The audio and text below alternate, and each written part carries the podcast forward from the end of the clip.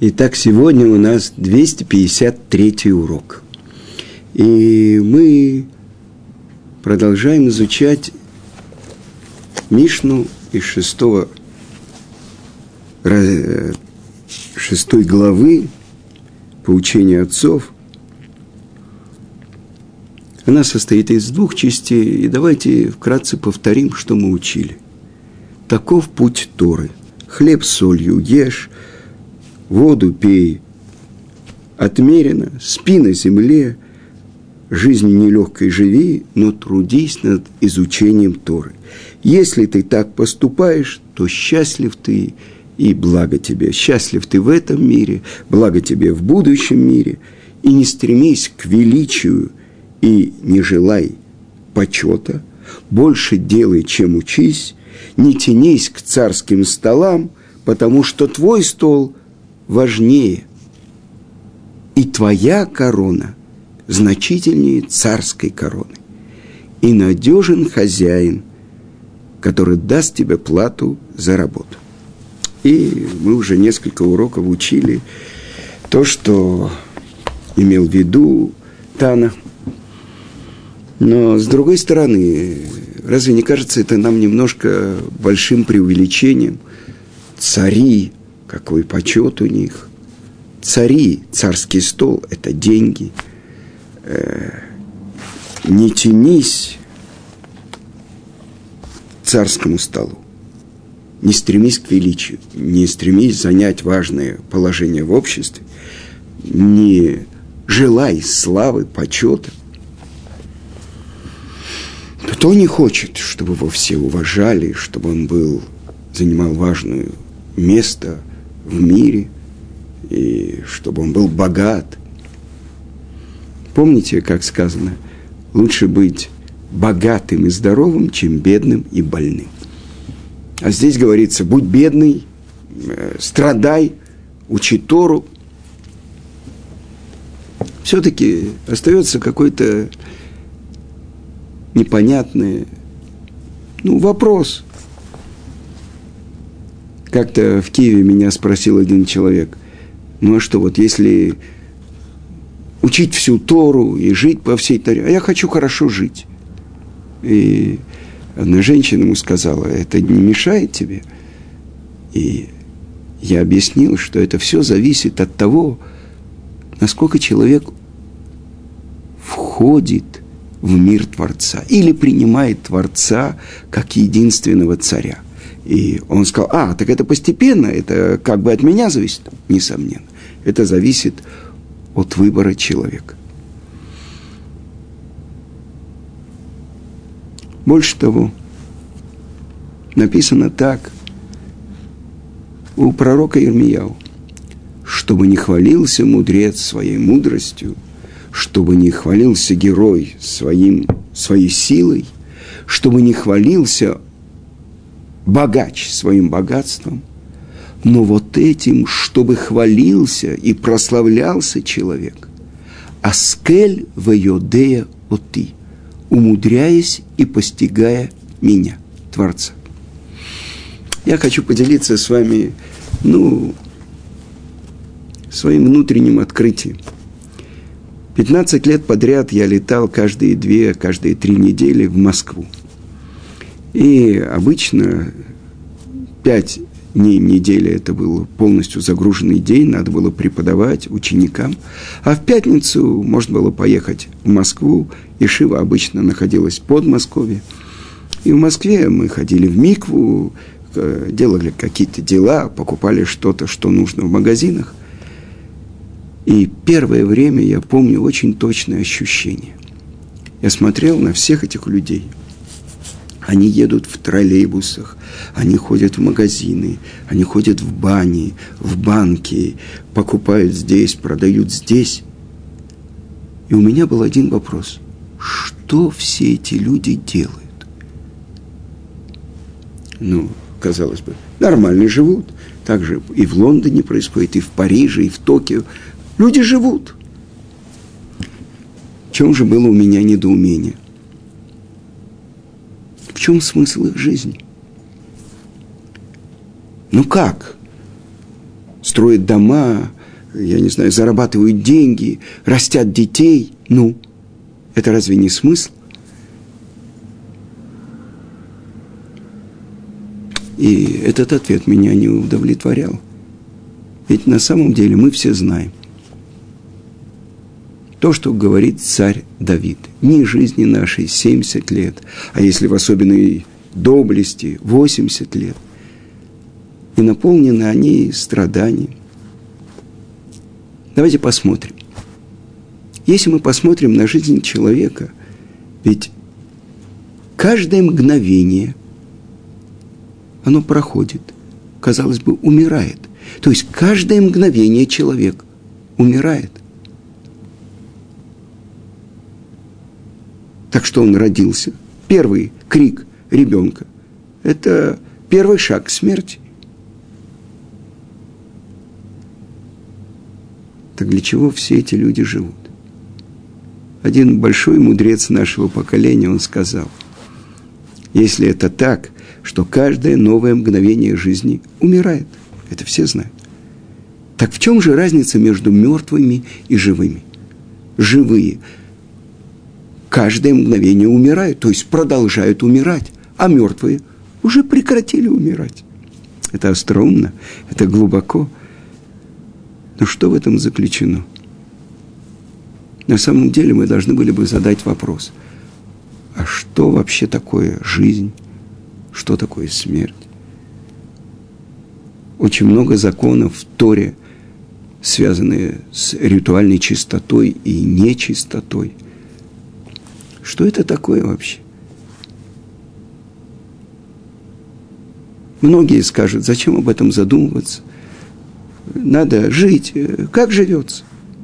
Но еврей, он задает вопрос. Что мы скажем? Что такое жизнь? Ну как, нас учили в школе, биология, курс биологии. Это существование белковых тел. Да. Непонятно. Жизнь. И трактате «Пора» как раз сейчас у нас недельная глава, когда учится про красную корову, которая очищает от нечистоты мертвеца, говорится так.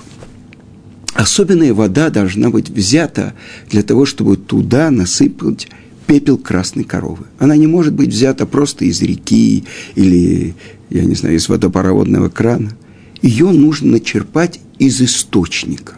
А что такое? И это называется Маим Хаим, вода жизни. Что такое? Источник, который постоянно выплескивает наружу новую порцию воды.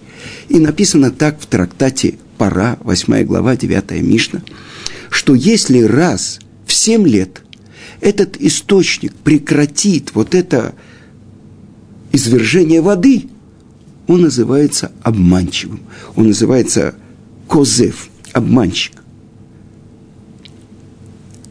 Тогда что получается? Постоянно новая порция воды рождается в глубинах и выходит наружу.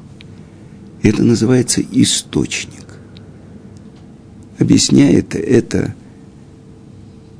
Раби Муше Хаим Люцату в книжке «Дат Фунот» что жизнью называется связь с источником жизни. А что же такое смерть? Любое пресечение этой связи. И мы знаем в законах о чистоте и нечистоте пишет Рамбам, Рамбам что мертвое животное падаль или шрацим, разные гады, ползучие, там черепахи, ящерицы и так далее, они передают нечистоту. И только один человек при жизни может быть источником нечистоты. Почему? Вы знаете, как называет Мишна человека, у которого есть язва проказы. Мецура хашув кимет. Человек, у которого язва проказы, он считается как мертвец. Больше того, написано в Талмуде, что злодеи при жизни называются мертвецами. Что произошло? Они отсекли себя от источника жизни. С другой стороны, когда мы произносим благословение, который осветил нас заповедями своими и повелел то-то и то-то. Осветил заповедями своими. То есть связь со святостью, связь с источником святости, связь с ним. И какая же связь? Э, мы уже цитировали Талмуд, в котором говорится, что человек рожден для Амаля. И задает вопрос Талмуд, какого Амаль, то есть серьезного очень труда, вкалывания. Какого? Беседы, э, труда, э, производительного труда, может быть, беседы? Нет. Труда над второй. Но почему именно над второй? В чем отличие? И мы возвращаемся к нашей Мишне. То, что человек не должен стремиться к важному положению, не должен стремиться к славе, не должен стремиться к богатству, а должен стремиться трудиться над второй. Больше того, твой стол важнее, чем стол царя, твоя корона важнее царской короны – и я хочу привести вам, мы это с вами уже учили, откуда мы учим про короны. И это то, что мы учили в Мишне. Сказано так, что золотой жертвенник, который был в Кодыш, на котором воскуряли благовоние, вокруг него была корона, небольшое возвышение, золотой.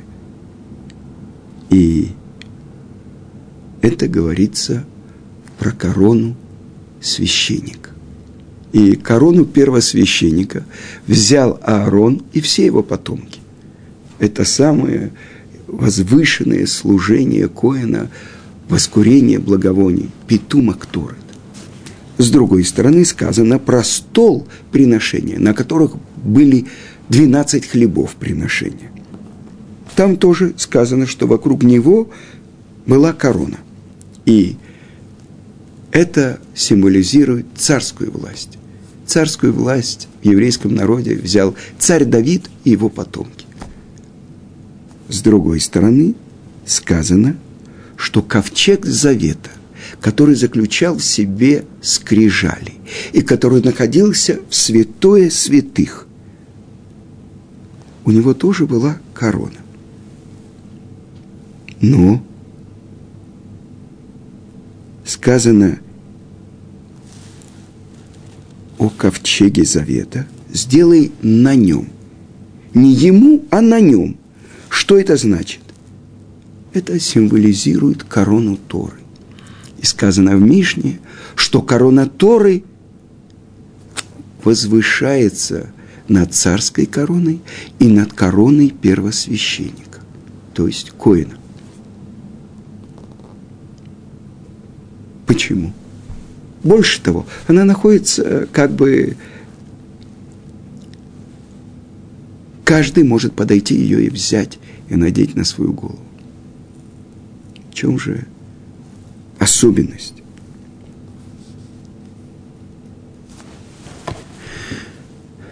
Сказано так, и мы уже цитировали несколько раз в святой книге Зор. Творец этого мира, Тора и народ Израиля единое целое. Корону Торы положить на свою голову – это быть полностью связанным с царем всех царей.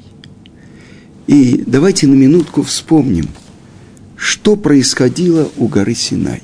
Ну, что произошло? Когда за день до дарования Торы мы сказали, что бы ты нам ни дал, мы готовы исполнять, а потом будем слушать говорят наши мудрецы, в этот момент из наших сердец вышло Ецерара, дурное начало. Ангел смерти утратил власть над нами. То есть весь еврейский народ поднялся на уровень первого человека Адама до греха. А в чем заключался грех первого человека? Творец повелел, что от дерева познания добра и зла не ешьте, потому что в день, когда ты поешь от его плодов, смертью умрешь. Что говорит Нахаш, змей, соблазняя Хаву? Что когда вы поедите от плодов этого дерева, вы станете как всесильный и будете знать, что такое добро, а что такое зло, и сможете творить миры. Ваитим келоким. И Адам выбирает ошибочный путь. До этого сказано в Талмуде, он был и действовал по мнению Творца, сейчас он действует по мнению змея. Будете как всесильный. Элоким. Это святое имя. А вы знаете, есть Элогим Ахирим, ду, другие божества. Вот в этом есть разделение. Сказано, что Творец дал весь мир, чтобы вы управляли им и властвовать будете над зверями, над животными, над рыбами в море. Это назначение человека. Объясняет Нефешахайм, что это значит «бецелем элоким бараутам», по подобию на всесильного сотворил их, что все силы, которые существуют в сотворенном мире, находятся в человеке. Для чего Творец такое дал? Такое сотворил творение. Человек, чтобы он был подобен всесильному. И дамеля и луки. Для чего? Что если человек принимает на себя власть Творца, этим он провозглашает Творца царем над всем миром. Но произошла ошибка. Человек взял себе. Это дурное приобретение. Знать то, вера, значит, есть реальность у сил зла – и он породил смерть. И все силы, все прислужники зла, все силы нечистоты вошли внутрь его. И тогда мир утратил вот эту разделительную грань, когда до этого было истина и ложь, а сейчас добро, зло, может быть это добро, а может быть это. Почему-то зло имеет такую же силу, как добро. А что такое тов, что такое ра? Тов, добро, это исполнение его воли.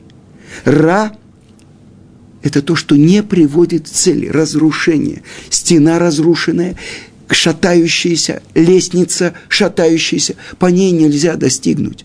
Это ра, рауа, шатающаяся, ра, не, не ведущая к цели. И вдруг у них одинаковый вес в глазах человека. И вот то, что произошло, когда через 2448 лет от сотворения первого человека весь народ бывших рабов, которые прошли такие мучительные страдания в Египте, подойдя к горе Синай, мы сказали, что бы ты нам ни дал, мы готовы исполнять и будем учить, будем слушать. В этот момент мы приняли Творца без понимания. Это добро, это зло. Ты и только ты единственный. И это то, что написано в Талмуде, кто открыл эту тайну, которой ангелы на небесах пользуются, моим сыновьям. Этим был исправлен грех первого человека. Вы знаете, в саду находилось два дерева, одно рядом с другим. Дерево жизни и дерево познания добра и зла. Что такое дерево жизни? Эцхаим еле макзикимба. Сказано дерево жизни для того, кто его поддерживает. В этом хемиушар и поддерживающий его счастлив. О чем говорится? Что это такое? Почему Творец должен был поставить на пути к этому дереву ангелов с вращающимися блестящими мечами, которые не давали нам пройти к этому дереву, чтобы он не поел от этого дерева и жил вечно? То есть пришла смерть, уже есть преграда. Ну что же это за дерево жизни? это то, что сказано. Это Тора. Она называется дерево. Она плодоносит. И про человека сказано. Киадам эцесаде.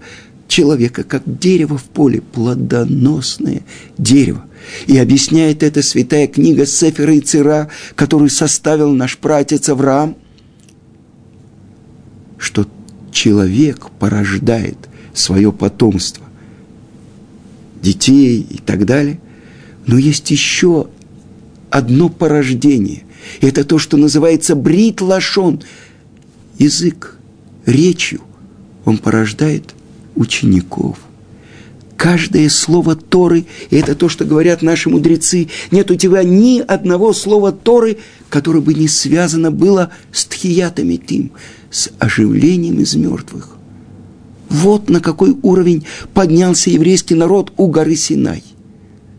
Но через сорок дней был сделан золотой телец, и забрали эти короны с наших голов, которые мы получили за каждое из произнесенных этих слов. На Асе, Ванишма, две короны.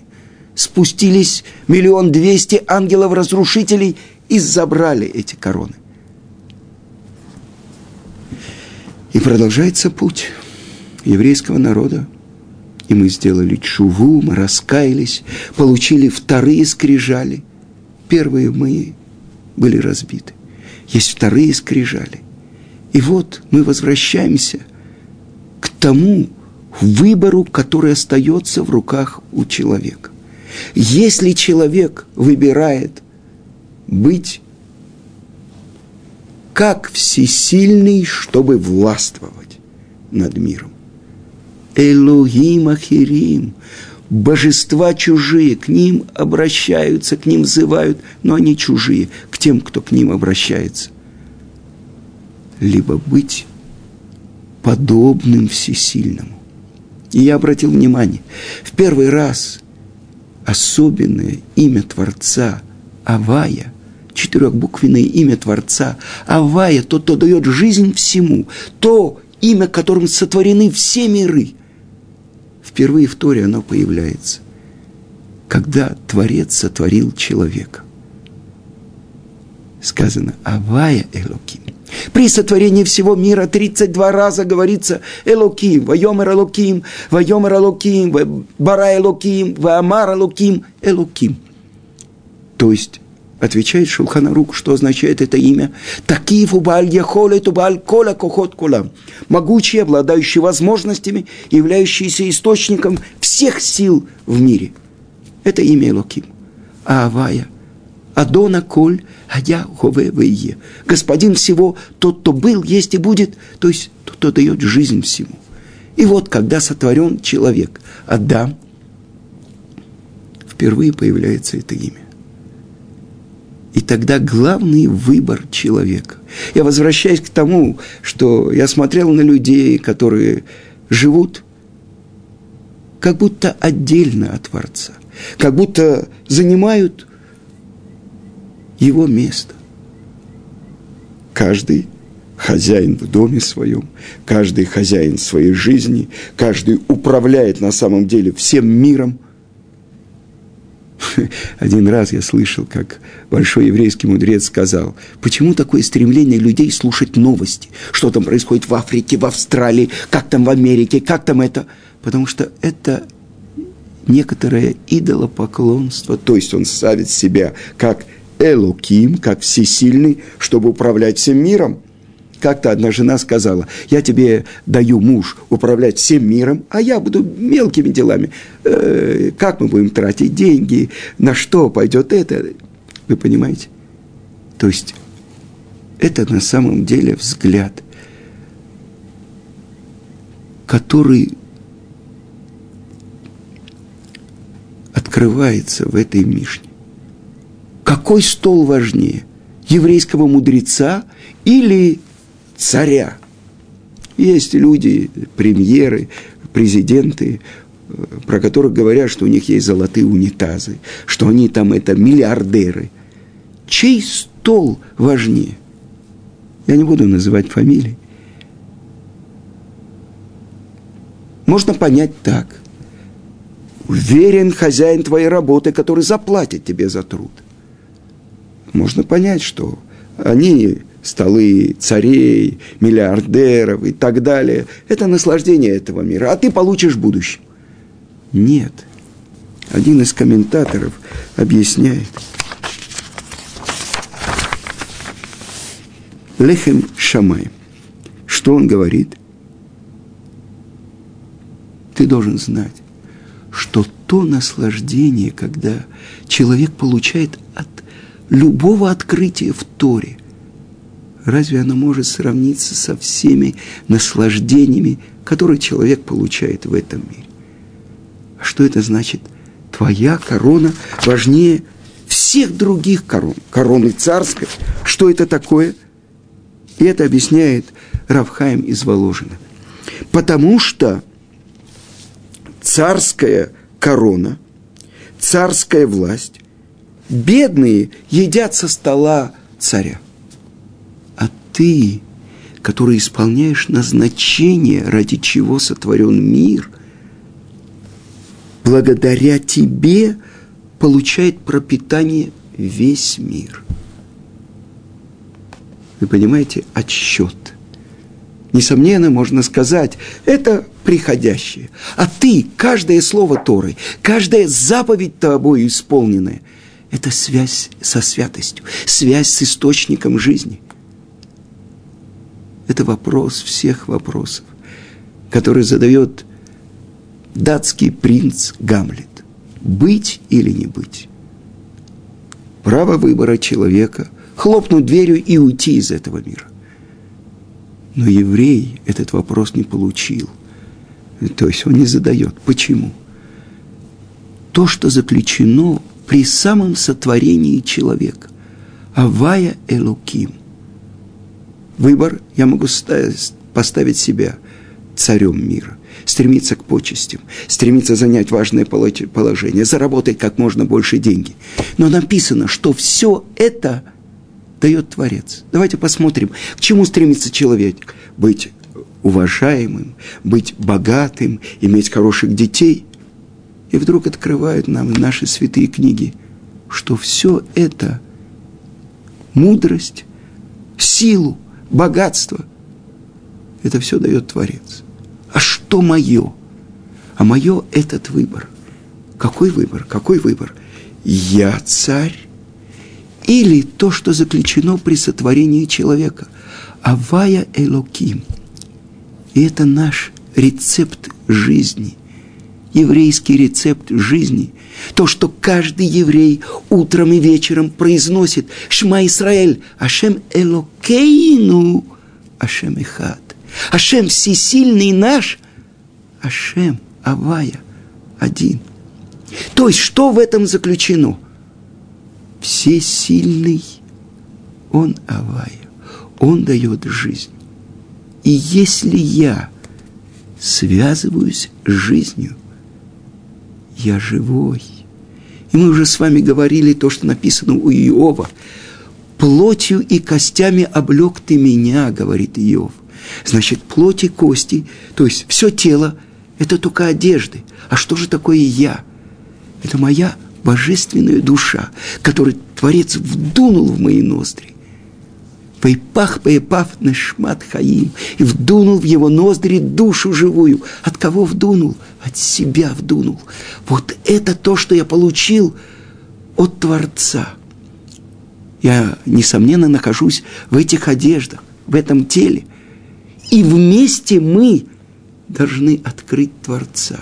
То есть то, что я делаю сейчас, то, чему учит нас Тана, нашей Мишной, знай твое назначение. Твоя корона выше короны царской. Твой стол важнее, чем царский стол. Почему? Потому что я связан с вечностью. И это то ответ, не каждое мгновение человек умирает, а каждое мгновение – это возможность выбрать жизнь. И это то, что написано в Торе. Я дал тебе жизнь и добро, и смерть и зло. И выбери жизнь, Так советует наш Отец. Это то, куда мы должны вернуться, к дереву жизни. Такой огромный круг сделало все человечество. Шесть тысяч лет, 5773 год. А мы все в дороге от дерева жизни, по пути дерева познания добра и зла. Но замкнется круг только там. Мы вернемся к дереву жизни. Потому что Творец говорит, я вам советую, выберите жизнь,